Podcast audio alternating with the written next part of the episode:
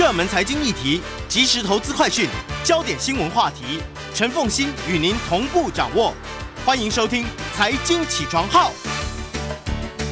Hello，欢迎大家来到九八新闻台财经起床号节目现场，我是陈凤欣。今天的新闻焦点专题，我们要来谈的是外汇。那因为呢，你看到俄乌的情势，国际金融市场还有一个区块是，嗯，是变动幅度比较大的，那就是外汇市场啊。那我们今天呢，特别邀请我们的老朋友啊，新展银行台湾财富管理投资顾问部副总裁陈玉佳，也非常欢迎 YouTube 的朋友们一起来收看直播。Hello，玉佳早。凤欣早，各位听众以及呃观众，大家早。好，我们要把几个货币哦，好好的一来点算一下，就是说要怎么去预判它的强势弱势。那第一个当然必须要看的是美元。我们今天不会谈新台币，因为中央银行也不会允许我们谈新台币。但是其实你看美元，你大概可以去盘算台币的强弱啦，哈，对不对？好。那么呃，每一次遇到有地缘这一些呃这种冲突，尤其像这种战争的时候，美元就是就是第一个大家熟悉的避险货币，所以理论上来讲，它当然应该要强势。那它会强，它目前的情况如何？那么估计未来的走势，如果以目前的一个市场发展，俄乌的紧张情势继续的话，其实还是有机会支撑美元继续走升。但是如果我们回到一个相对基本面的角度来观察，就是像呃联准会的一个升息态度，我们观察到，其实最近一个礼拜，其实市场对于联准会升息的态度的变化其实蛮快的，从原本呃今年可能升息七次，到现在升息五次。嗯，那以新展集团的一个观点来看的话，我们本来就是预估今年是升息五次的计划。那在三月份升息一次之后，第二季和第三季会分别升息两次。那在今年升一共五次，那到我们也预估到明年还会再升两次，所以利率到今年底会到呃美国的部分的话是一点五个 percent，嗯，那到明年是两个 percent，嗯，所以这样看的一句话，其实它是一个缓步升息的一个态度的话，其实对美元来讲还是有一些支撑。为什么？其实相对其他的央行来讲，美国的央行联准会还是相对比较鹰派。嗯，举例来说，像 ECB，嗯，在上个礼拜之前，战争之前，其实市场普遍有预期，它可能今年还要升息，升息一到两次。现在升息的预期已经开始减弱，甚至明年才有机会谈到升息的事情。嗯，那 ECB 的总裁也提到，他即使要升息，要观察到呃不影响他们经济发展，他才会做这件事。对欧洲央行大概是升息态度上面最鸽派的一个，是所有的央行当中仅次于日本的鸽派。对，所以呃，在呃央行态度的一个相对比较上来看，我们用比较相对基本面的一个情况来看，其实我们觉得我们呃现在还是觉得说，呃美元还是有它的一个走强的一个理由。嗯，那除了刚当然说战争因素、市场波动风险的因素会支撑美元之外，那一旦这些因素排除了之后，就是会市场回归到基本面，可能呃在这个波动之后，美元可能可能稍微弱了一点，但是回归基本面，它还是会有一个往升往上升的一个机会。好，那么因为现在呢，美元已经升到了大概九四点三左右这样，呃九九七点三九七点三左右。那么如果说是以呃二零二零年的时候，当时疫情刚发生的时候，其实任何这种嗯这种天灾人祸啊，那么大概美元都是一个避险的一个最重要的工具。当时呢，美元指数曾经来到，我记得是一百一吧，对不对？差不多呃一百左右的一个水准。那嗯，有机会再回到这么高吗？呃，以我们的预估来讲，其实刚提到我们预估联准会今年可能会升息到一点五个 percent，那在这个过程其实是慢慢往上垫的，所以我们会觉得，呃，在今年的第二季，可能美元还是有机会往上升到九十八点一，依据我们的预估。但是今年上半年，呃，对。那在这个过程当然是一个波动会比较大。那现在比如说，呃，战争期间美元比较强，那一旦战争结束了，可能美元稍微回落一点，那市场回归平淡，呃，回归基本面之后，可能美元开始回到它的一个上升的轨道。那到第二季，我们的预估是九十八点一，到第三季，我们觉得在升息的一个支撑下，它有机会到九十九点五。哦，嗯，但是到第四季可能稍微回落一点，到九十八点五。为什么呢？主要原因是其他央行在这段时间，其他地区应该也经济开始有一个比较走稳的一个情况。那其他央行也开始会从相对鸽派，也是从呃转变为相对鹰派的一个角角度。OK，那开始在反映隔一个年度，二零二三年，比如说欧洲央行可能会有呃升息的一个态度，这样的一个转变可能会支撑呃非美货币的一个走势。所以这样听起来的话呢，现在战争因素从嗯、从你们的角度来看，它反而是扰乱了这个美元升值的步调，嗯对？因为它本来是稳健的升值，但现在变成了可能突发性的快升，可是也会快拉回，是它就会变成一个锯齿状的一个盘整升升值，而不是一个稳步升值。是因为呃战争毕竟让市场的一个波动会比较大，不不只是股市，我们看到波动很大，外汇市场只要动个美美元指数，只要动个零点五个零点五点，其实就对它来本身的来讲就是蛮大的。那所以我们会看到说，这个市场波动其实让市呃，其实战争对呃外汇市场的干扰其实蛮严重的。就是有些地区它可能无法取得美金、美元，那它的当地的美元利率可能会稍微飙升的一个情况。那比如说亚洲地区就是很缺美元的一个情况，就是我们看不到那些利率，像呃假设我们呃外汇避险的话，它的利利率会是非常高的。嗯，所以这你知道有一些他们那种操作，比如说同业的隔夜拆款啊，如果一旦缺那个现金的时候，那时候可以飙很高哦。就是可能需要不惜代价拿到美元的话，你可能就必须要付出很很高的利率。嗯嗯嗯，现在有这种状况吗现在其实我我们的观察是开始有这样的一个情况。？OK，好，所以嗯，所以你的建议是对，如果说现在要急着换美，呃，想要换美元的话，可是急跟不急有没有差别？其实，呃，以市场波动的情况，在市场波动的时候去做这样的一个转换，其实不不是特别理想，除非那个资产类别它的价格是很低的，嗯。你可以有点像是一个呃底部慢慢承接的一个概念，但是嗯。市场波动还蛮大的。如果你不是一个心脏很强、能够承受风险的投资人，那我还是建议是说观望，那或者是买一些比较呃呃比较风险属性比较低一点的一个产品。嗯哦，比如说呃固定收益的相关产品，它的波动不是那么的大，那你可以承受到一点点波动的一个的一个产品比较好。好，这个呢是美元。其实现在市场最忌讳的就是 FOMO 了，哈，就是错失恐惧，嗯对哈，那种最对对嗯对对，F O M O 这个 FOMO 我之前有介绍过一本书，就叫《错失恐惧》哦，就是 FOMO 的这一个发明的人哦。嗯发明这个字眼的人呢，他写的一本书非常的有意思，大家可以去看一下，然后来控制自己的情绪。好，所以不要跟随着情绪走，好，千万不要去追高，对不对？好，但是那个稳健的升值，目前看起来是这样子的一个看法。好，接下来再来看一个货币哦，我们先来跳到我们旁边呢最大的一个货币人民币。是好，那么我们刚刚提到说，各国央行当中呢，那么联准会应该是最积，其实应该是英国最积极，然后嗯。其次是美国。那嗯、其他的央行基本上也都基本上转为鹰派为多啊，但是有一个是从中性反而转鸽派的，那就是大陆的人民银行，它反而是呃降准啊，降存款准备率降息，那可是人民币并没有因此而贬值，反而升值、哎、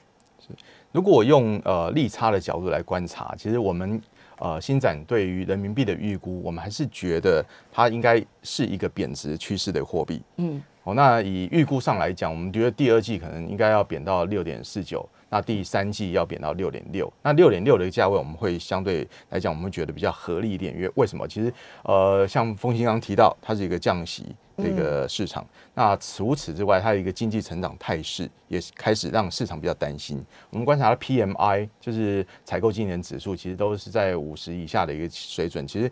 这会让市场比较担心它经济成长的情况。此外，它的疫情还是相对来讲稍微比较也也令控管严格对嗯，它是清零政策的一个情况下，嗯所以理论上对它的经济应该是稍微会比较有压抑。嗯但是如果呃转个换个角度来看，如果说西方国家对俄罗斯的一个那么多样的一个制裁，我们去思考一下是接下来俄罗斯它可以怎么做？一定是找它相关呃就是关系比较好的国家来做配合。嗯那比较主要的一个货币当然是人民币。所以我们呃，我我个人的猜测啦，就是在这个是台面下，我们应该可以看得到很多来自中国方面的一个资源，嗯，来投给投给。我至少说贸易这边，你如果跟欧洲、美国中断了，那但但是你可能就必须要透过跟中国大陆来贸易，是而且这个贸易当中，因为要避开美元制裁，所以他可能就要用人民币来结算，而不是用美元结算。而且这是我们表面上看不到的。嗯，而且我们如果观察俄罗斯的俄罗斯的外汇存底的话，其实人民币也开始在增加了。嗯，那另外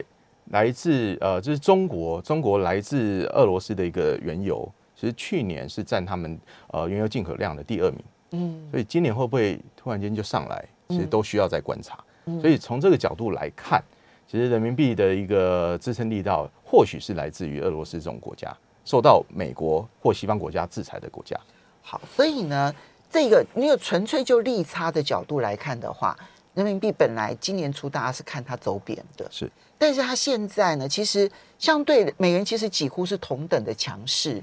这里面当然战争所导致的一个新的一种需求，这个部分呢，其实我们现在还很难评估。可是至少你从市场上来看的话，可能已经有人看到这一点，而且开始抢先的布局了是。好，这个是它强势的一个重要原因。好，还有其他的货币，不管是欧元啦、英镑啦，还有大家很喜欢的日元。我们休息一下，马上回来节目现场。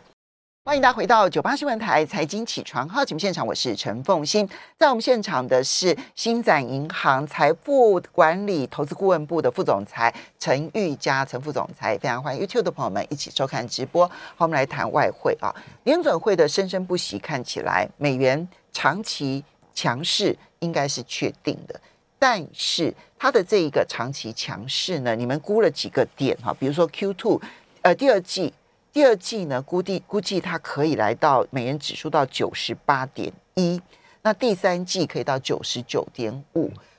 这样听起来好像要突破一百还是比较困难，对不对？到了一百，基本上有一个这个心理关卡。除此之外，其实到那个时间点，我们盘，我们如果呃用我们的 model 去评估的话，其实到那个时间点，可能有可能会碰到其他国家的经济开始走向复苏，或者是说其他国家的通膨也开始要上来了，那就必须要升采取比较紧缩的一个货币政策，或者是升息，嗯，来应应，所以对这相对美元的一个态度的一个呃升息的一个方向来讲，可能会稍微有一点点调整的。抵消了，哦，对，特别是的，如果呃市场开始反映到二零二三年的一个市场状况，也许联准会升息态度不会那么的鹰派，嗯，所以这样的一个转变会让它可能到第四季开始在反映明年度的一个事情的话，其实美元有机会被稍微压压回一点。嗯，所以美元的一个强势应该是说，呃，以今年来讲，可能大半年会稍微比较强一点，但是到第四季可能需要再观察。那人民币的部分呢？原本从利差的角度来看的话，它应该是走贬值的。嗯但它现在的强势可能有这一个特殊的经济情势上面的一个变化，大家也可以来关注。好，接下来我们再来看的是欧元。其实我们在讲美元指数的时候啊，其实它就等于是在观察欧元的对，因为在美元指数的结构里头有六成都是欧元啊，嗯所以你欧元一弱，美元指数就强了。对，那看起来欧元今年不这么看好。呃，没错，其实呃，以市场的预期来看的话，ECB 我们在上一个礼拜之前，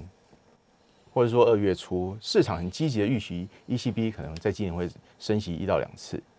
那如果到现在来看的话，其实这个预期已经不见了，哦，已经不见了。对，可能要到明年，明年才会有升息的。其实欧洲的通膨也很高哎、一月份百分之五点一，二月份昨天刚公布的已经百分之五点八了耶。第一个就是它在战争的一个当地，在欧洲地区，它其实发生战争，所以市场对这件事情会更为谨慎。那这也压抑欧元升值的一个机会。嗯，那原本呃原本市场可能觉得升息的一个态度稍微比较呃积极一点，所以支撑的欧元一度有一个回升的一个走势。但是发生战争之后，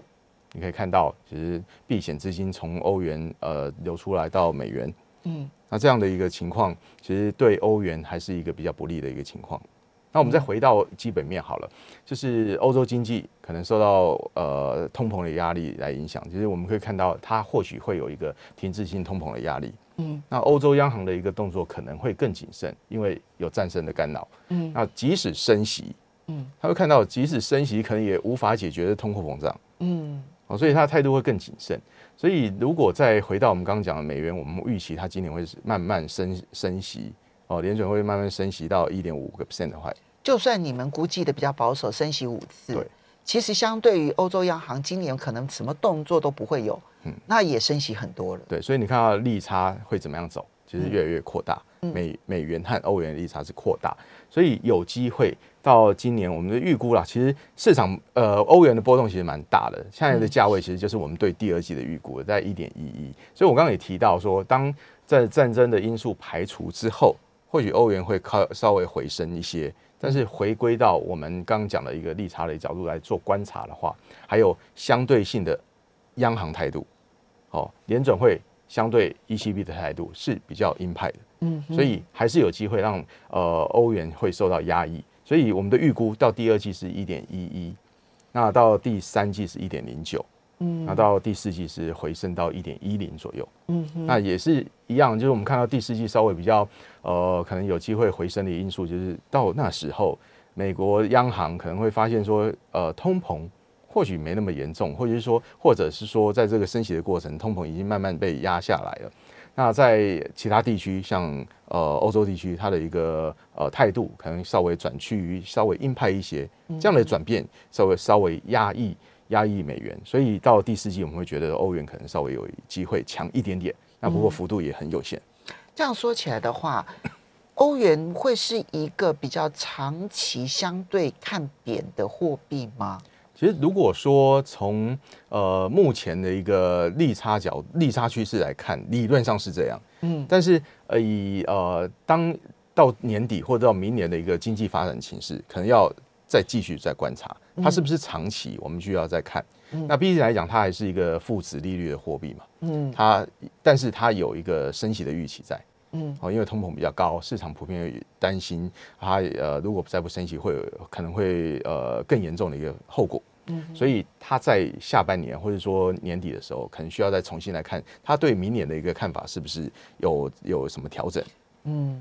那么可是，嗯，刚刚除了基本面的部分，你刚刚提到在事件这一件事情啊，因为俄乌战争其实首当其冲的就是欧洲，当然除了俄罗斯跟乌克兰之外，这个这个欧欧洲啊，其实你看到资金流出的速度非常的快，所以让它很短期的就立刻达到你们所原本从基本面角度所设定的 Q two 第二季的这个目标，它有可能还会持续吗？就说这个事件。它究竟是一个短期的事件，又或者它可能甚至于造成中期的资金快速流出呢？以我们的观察，我们先用股市的角度来看，呃，过去几次比较大的一个军事冲突发生，其实拉长时间来看，其实这些冲突最后股市都一个都是一个上涨做收。嗯，哦，以呃全球股市来讲，在呃我们的以评估来看，就是过去比较大的一个军事冲突，其实还有平均上涨三十八个 percent。这个情况，你就知道说战争 内跟战争外，那就是天堂与地狱的差别。对，所以如果拉长时间来看的话，其实它可能你会发现欧元的表现可能是稍微这样的波动，但是在这个过程它的波动是大的。嗯，哦，就是短时间你会觉得经历，比如说一点一，它可能到年底都还是一点零九，对，好像看起来没什么波动，但这中间可能中间上下会很大。嗯，对，那它有可能会。比我们预期的呃受到更大的压抑。如果说这个时间拉得更长，嗯，如果如果欧洲地区的战事，或者是甚至扩大的一个情况，这都很难评估。那目前来讲，其实我们都不希望它有再恶化的情况。但是毕竟来讲，这个市场这个战争会是直接冲击的，嗯，所以欧元还是面临到比较大的压力。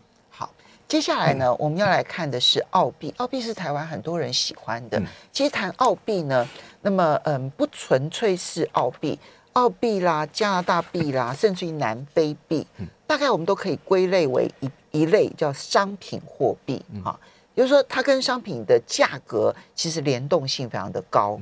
那么嗯，那而且他们通常来说利率是相对偏高的。当然，这里面南非最高哈，然后澳洲其次，然后嗯加拿大的这个利率相对是比较低的哈。我不过我在这边要提醒，虽然南非的这个利率最高，可是南非的政治情势波动最大，风险最大。台湾很多人喜欢投资南非币，但我这边是要很强烈的呼吁，就是至少以我来讲，我。绝对会阻止我身边的人去投资南非币，我只能讲到我这样子。其实南非的结构，其实几年前我们也做过一些研究了，它的呃本身国内的结构也不是太理想，所以在这样的一个情况下，其实我们。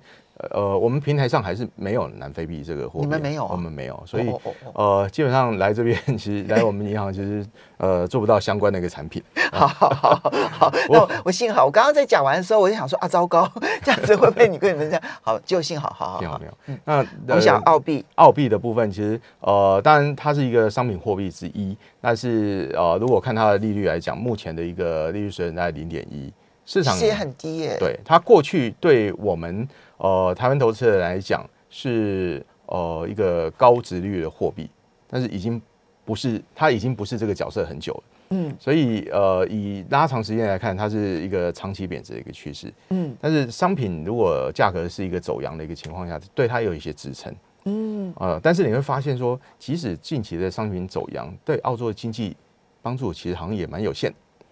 哦，所以。呃，经济的一个情势如果没有改善的话，其实我们也很难预估说澳币能够有升值太多的一个情况。嗯，哦，对我们来讲，我们还是就回到刚刚提的一个利差的一个预估，嗯，利率的预估。澳澳洲目前来讲，大概零点一个 percent 的一个指标利率，到年底市场是预估它可能会升到零点五，零点五个 percent。嗯，那再回到联准会，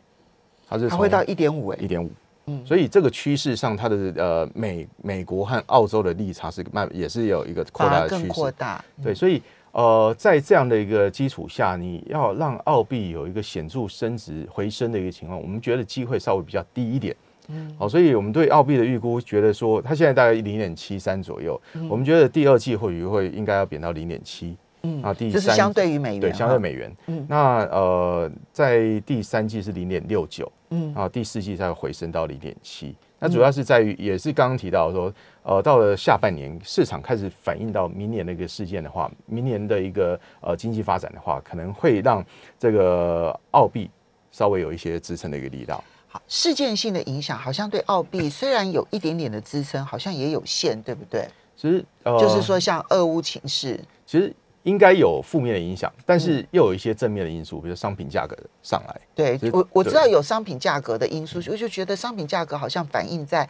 它的货币上面，好像很有限，有一点点，对。不对？好，我们稍微休息一下，马上回来节目现欢迎大家回到九八新闻台财经起床号节目现场，我是陈凤欣，在我们现场的是新展银行台湾财富管理投资顾问部副总裁陈玉佳，也非常欢迎 YouTube 的朋友们一起收看直播。好，刚刚我们分析了四种货币：美元、人民币、欧元跟澳币。其实你会看到那个长期走升跟长期走贬的一个看法，好，其实跟它基本没有很大的关系。当然，市场随时关注的重心点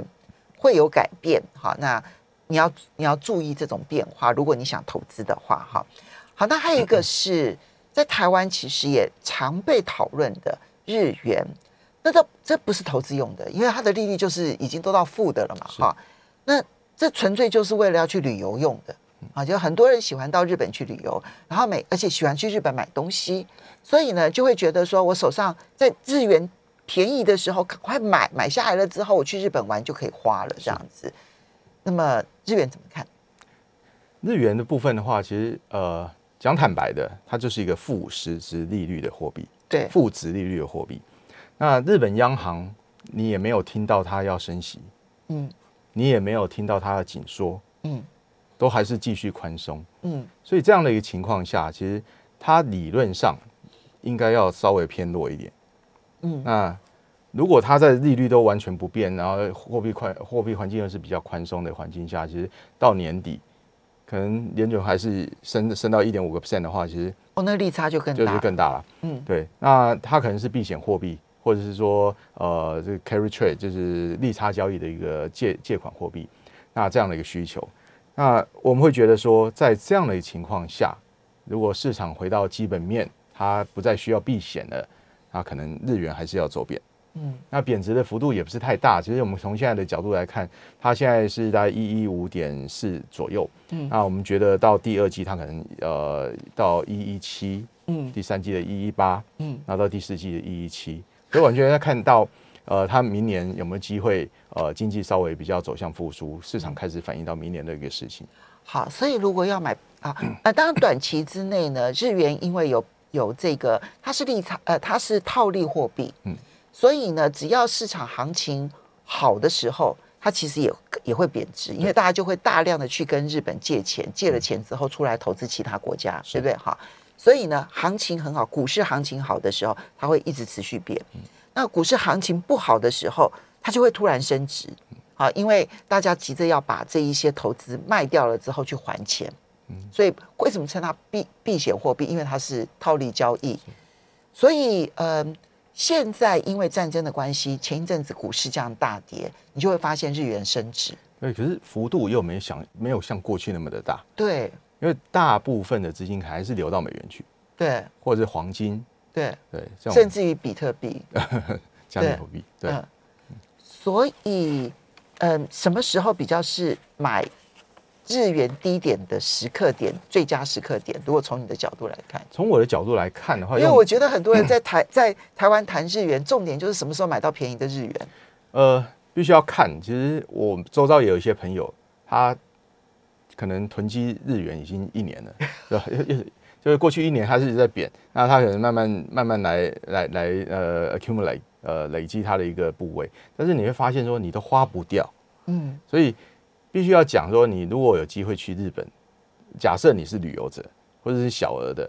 你就是需要的时候再换。